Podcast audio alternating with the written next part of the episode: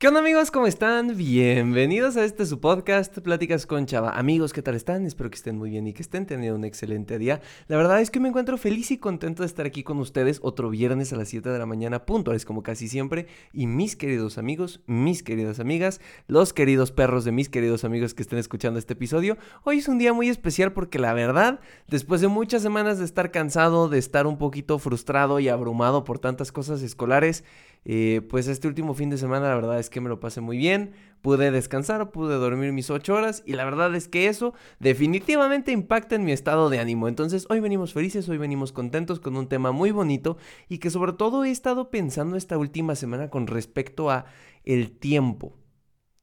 Básicamente es un calma. No tienes que hacer todo hoy, calma. Aún tienes vida, calma. Lo que nos sobra es tiempo.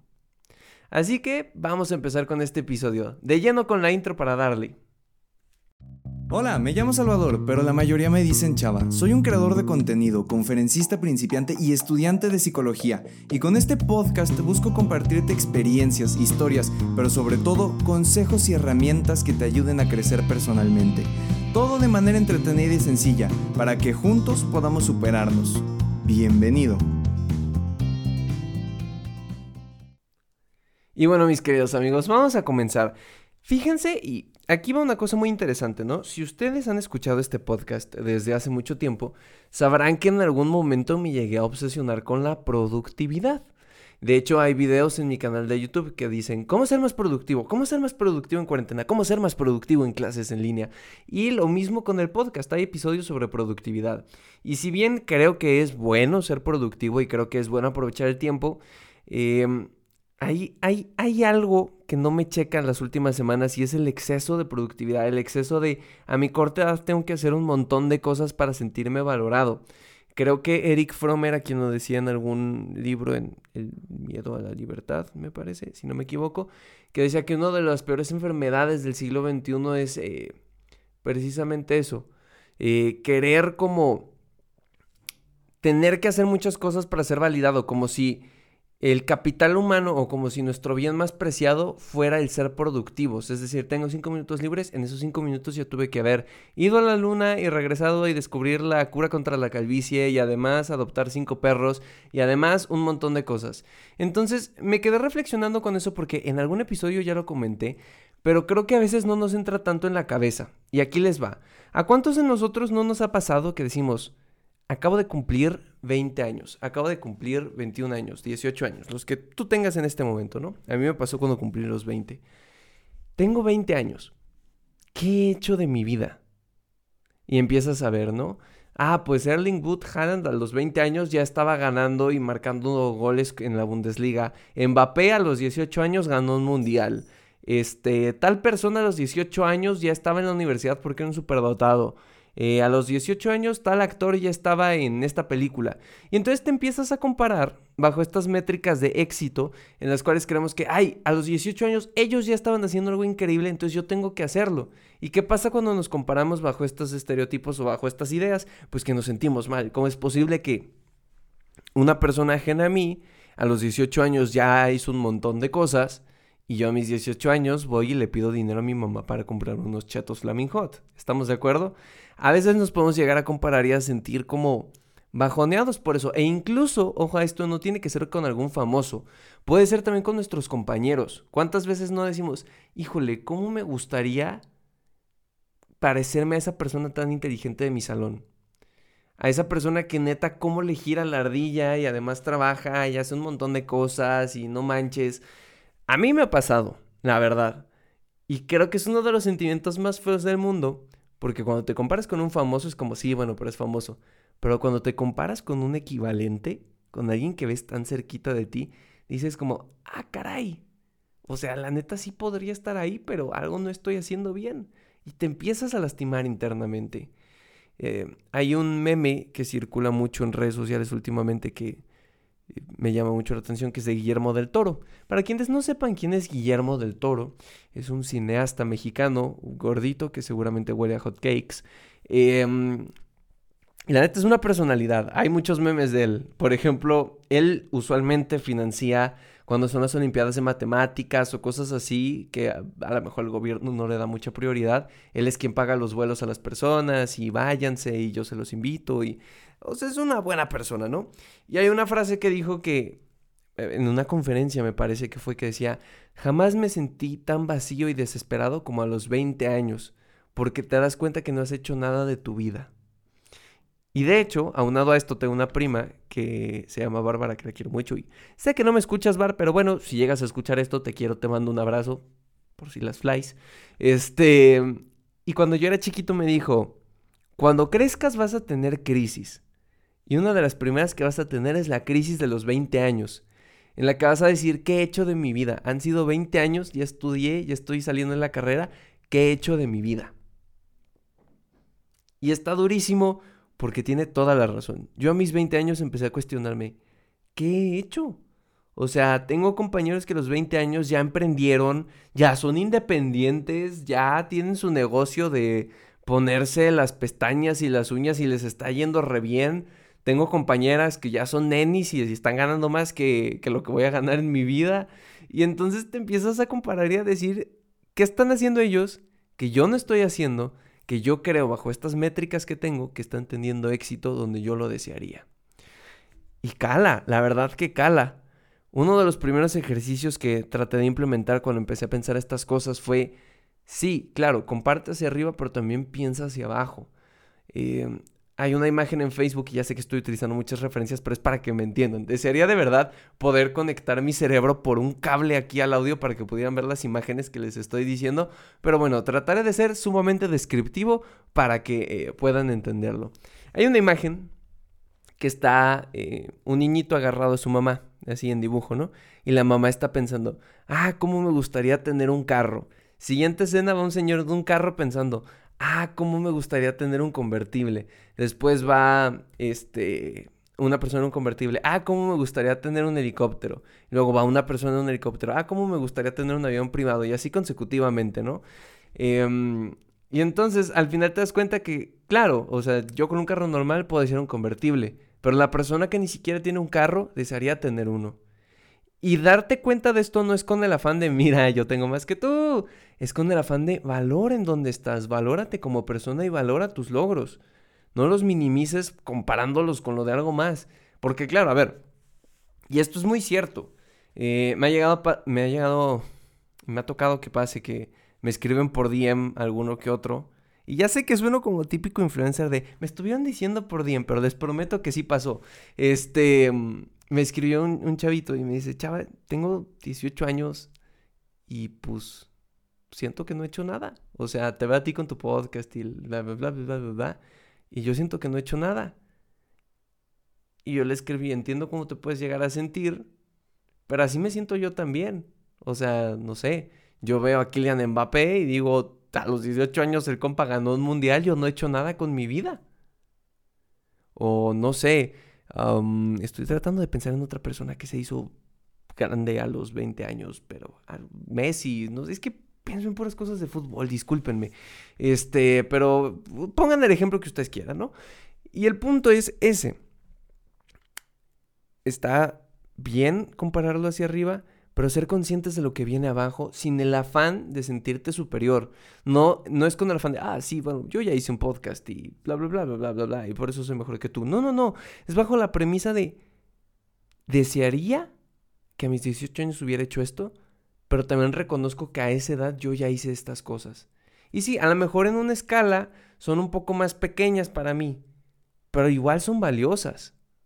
No todos deberíamos de tratar de, tener estas métricas de 18 años y ya tener un excusado lleno de dinero y una mansión y estas cosas que son un sinsentido, que de hecho mucha parte de este pensamiento y de esta comparación viene con las redes sociales. Porque piénselo, antes de Internet, en la época de los no internet, cuando existían los cassettes, por favor, si alguien sabe qué son los cassettes, dígamelo en los comentarios o en Instagram para no sentirme tan solo o eh, dinosaurio, porque luego digo cassettes y ¿qué es eso? Entonces, bueno, el punto, antes de esa época no tenías mucha información de la vida personal de, los fundadores de empresas o de la gente que hacía cosas. Solo dices como, ah, Michael Jackson, chévere, empezó de niño, fin. Pero no te sabías de pie a pa en qué edad de su vida hacía qué cosa. Y hoy con las redes sociales está cañón porque yo puedo ver, más con TikTok ahora, y, se los juro que es un golpe muy fuerte. Hay chamacos que son menores a mí, que tienen 15 años, y está durísimo cómo revientan sus videos en TikTok. Y yo me pongo a pensar, o sea, qué barbaridad. 15 años y ya tienen 5 millones de seguidores. ¿Qué ganas yo de haber tenido eso a los 15 años? ¿Qué ganas de que todo el mundo te hablara en la secundaria nada más porque tenía seguidores? O sea, es, una cosa totalmente loca. Y claro que lo pienso. O sea, nada me haría más feliz que a los 15 años haber tenido 5 millones de seguidores por simplemente hacer... Pero entienden mi punto. Y entonces me pongo a pensar y digo, es, imposible que gente más joven que yo esté haciendo tantas cosas, ¿dónde estoy yo? Y después tengo que relajar la cabeza y decir, bueno, pero a ver, a tus 18 años, pues has trabajado en algunas cosas, has hecho otras tantas, mira por aquí, mira por acá, no es lo mismo, pero se compara. Y entonces te calmas y entonces entras en razón. Y la razón, valga la redundancia, de este episodio, y ya me emocioné hablando de esto, es calma. Todo llega a su tiempo, no, no tenemos por qué querer comernos al mundo. Y yo sé que es una frase súper trillada no te quieras comer al mundo en dos mordidas, carnal. Pero no, es, es, es, es, verdad. O sea, hay veces que nos presionamos y decimos, para los 21 años yo ya tengo que tener carrera, maestría, chamba, pareja, este, perro, y quiero una fundación y bla, bla, bla, bla, bla, bla. Y nos hacemos así un crack mental horrible porque queremos compararnos con los demás. Y sí hay personas que a los 21 años ya van a tener su casa y su emprendimiento y les va a ir con todo. Y hay personas que a los 30 van a seguir viviendo con sus papás. Y ninguno es mejor que el otro. Tenemos la mala costumbre hoy en día de, gracias a las redes sociales, compararnos con los demás y tratar de vivir vidas que no son las de nosotros o que no deberían de ser las de nosotros. De hecho, hay un estudio, y lo estaba revisando para una clase que sacó el Wall Street Journal que se llama Los archivos de Facebook. Ahora que ya ven que Facebook está muy de moda con esto del metaverso y todo esto, que a lo mejor sería interesante platicar de eso en otro episodio, como la realidad virtual y la pérdida de la esencia humana. Suena como proyecto de tesis ahora que lo pienso. Pero puede estar interesante en un episodio, lo prometo. Entonces, me iba con esto, los papeles de Facebook o los informes de Facebook. Em, el Wall Street Journal, que es un eh, periódico de bastante fama en Estados Unidos, publicó hace unas semanas, unos archivos que alguien filtró desde la empresa, desde Facebook. Resulta que tienen un estudio en el cual se demostró que los adolescentes, ojo a esto, en más del 90% eran más infelices al consumir Instagram. Y tenían las métricas establecidas. Y dentro de este informe se mostraba que el algoritmo eso es lo que busca. Si detecta que estás viendo cosas tristes o si detecta que estás escuchando rolas tristes o que estás en ese mood, te va a empezar a recomendar cosas así. Y entonces te va a poner primero las historias de gente que igual se sienta de la patada como tú. Y te va a poner comerciales de cosas que sean tristes, como lo que tú estás sintiendo. ¿Por qué? Por este sentimiento de atracción. Cuando tú estás triste, ¿qué es lo que hacemos? Primero, o sea, estás triste y noviembre sin ti. Nos ponemos rolas tristes que duelan, que quemen. Leemos cosas tristes. Vemos películas de esas que sabemos que vamos a llorar porque estamos buscando comprensión. Porque cuando vemos que alguien más está como nosotros, nos sentimos comprendidos, nos sentimos apoyados, nos sentimos unidos. Entonces el algoritmo sabe perfectamente eso. Y entonces dice, si tú estás triste, chava, pues te voy a poner cosas más tristes para que te sientas con empatía y sigas consumiendo estas cosas tristes. Claro, aplica también para la felicidad y este tipo de cosas, ¿no? Pero en, especial con la tristeza. Y entonces te das cuenta que si tú llevabas una mala racha hoy y te metes en Instagram, pues te va a dar en la torre. Te va a dar en la torre porque el algoritmo te lo va a hacer así. ¿Y qué va a hacer? Si hoy yo me sentía triste porque, wow, no sé, vi una chamaca en TikTok que, eh, y esto no es broma, el otro día me pasó, que tiene como 16 años, está durísimo cómo la está rompiendo y cómo hay marcas que yo amo con todo mi ser y que desearía poder colaborar con ellas y que ella ya lo está haciendo. Y tú dices, wow, me encantaría estar ahí. Qué denso. Y chistosamente, Instagram empezó a ponerme sus historias hasta el inicio. Así de que me metía, abría la aplicación y lo primero que veía eran sus historias. Y eran historias de marca, así de que miren, estoy con este, con y yo, chale, chale, con decirles que le invitaron al concierto de Morata en Tecate Pal Norte. O sea, ahí te dan celos, te da envidia. Y es normal y no quiero que nadie se me espante, ¿no? Porque luego decimos envidia y, ay, Santo Jesús, no puede ser, no debemos de sentir envidia. Claro que sí, es normal, somos humanos. Pero ese es el punto. Y, y Instagram me empezó a mostrar todo este tipo de cosas y claramente, pues, me sentí un poco más achicopalado. Entonces, eh, creo que el punto central de todo este episodio es easy, tranquilos. O sea, entiendo que nos podemos llegar a comparar, entiendo que nos puede llegar a costar trabajo, pero es parte de un proceso humano. Y si tú a los 20 ya estás así, qué fregón, me alegro por ti. Yo tal vez a mis 30 esté así, o a lo mejor nunca, y a lo mejor esté de otra manera. No deberíamos de cometer el error de desesperarnos por creer que 20 años de vida son lo que nos representan como persona.